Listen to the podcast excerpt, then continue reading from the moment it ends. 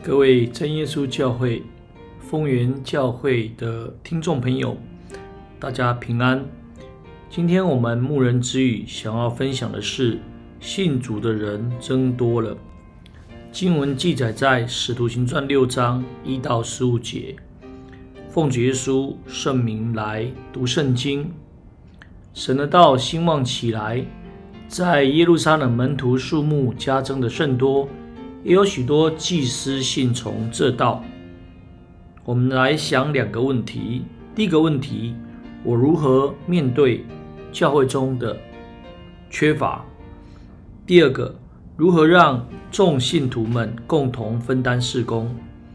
应许圣灵降临，建立了使徒时代的教会，圣工发展迅速，一天有三千人受洗，又有许多人信主的。而后男丁的数目约有五千人，信主的人越来越多，让我们读了之后，我们能够充满喜乐，并且能够来羡慕、期盼未来圣公的推展，能够像使徒时代的教会一样。想要这样子做，就应当齐心努力追求，效法使徒时代工作的几个精神。第一个，要恒切祷告，在使徒行传中。到处可以看到门徒恒心迫切祷告的榜样，因此神迹奇事大大显明，感动人的心，使人愿离去假神，归向真神。因此，在祈祷的事上，我们应当更加努力，求神显明他的恩典。第二，使徒时代的教会的精神是勇于见证，门徒因为明白救恩的可贵以及重要性，所以不怕各种逼迫阻挡。勇敢的，并且殷勤的为主做见证，把人带到主面前。在绝书再来的末世，我们不可因为人心厌烦争道而灰心胆怯，导致裹足不前。当求主加添信心跟胆量，积极规划布道的工作，把福音传到各角落。第三，负责与排解。圣经是记载神的话语以及事迹的过程。他也不避讳地记载着一些不好的事情，让我们确信这个当中的真实性。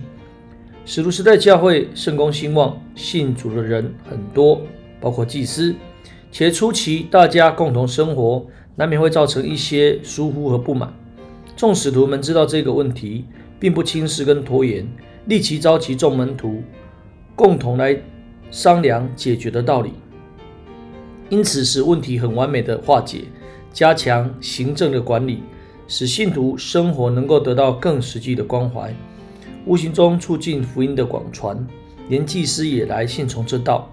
我们不必怕困难和问题，只怕不愿意负起责任来，怕的是不愿意同心寻求解决之道。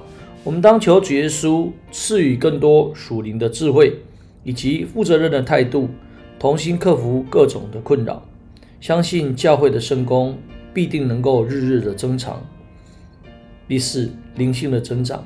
使徒时代的教会从发展过程的当中是成立不久的，可是却案例了许多美好的灵性的工人共同承担管理的责任。可见当时信徒们在灵性上认真的追求，大家都寻求长进，并且存着诚心和充足的信心追求成长。在生活上充满见证，引人认识主的恩典。今天教会的设立，常经历了几十年，还是会觉得缺乏功能。我们应当立定心智，摒除世俗的拖累，追求灵性的成长，参与圣工，让教会变得更活泼，变得更兴旺。最后，使徒时代教会的精神就是分工跟心智。众使徒们面对问题，表明他们要以祈祷。传道为事，也就是以祈祷跟在专心道理的部分，那么再提出分工的要求，选出具备该项恩赐的人承担。彼得和保罗也都勉励我们，按照我们所得的恩赐各有不同，所以应当分工合作，就如同身体有着各肢体能够联络成为一体一样，并且要坚定心志，或做执事就当专一执事。或做劝化，就当专一劝化；施舍的就当诚实，怜悯的就当甘心，个人要照所得的恩赐彼此服侍，做神百般恩赐的好管家。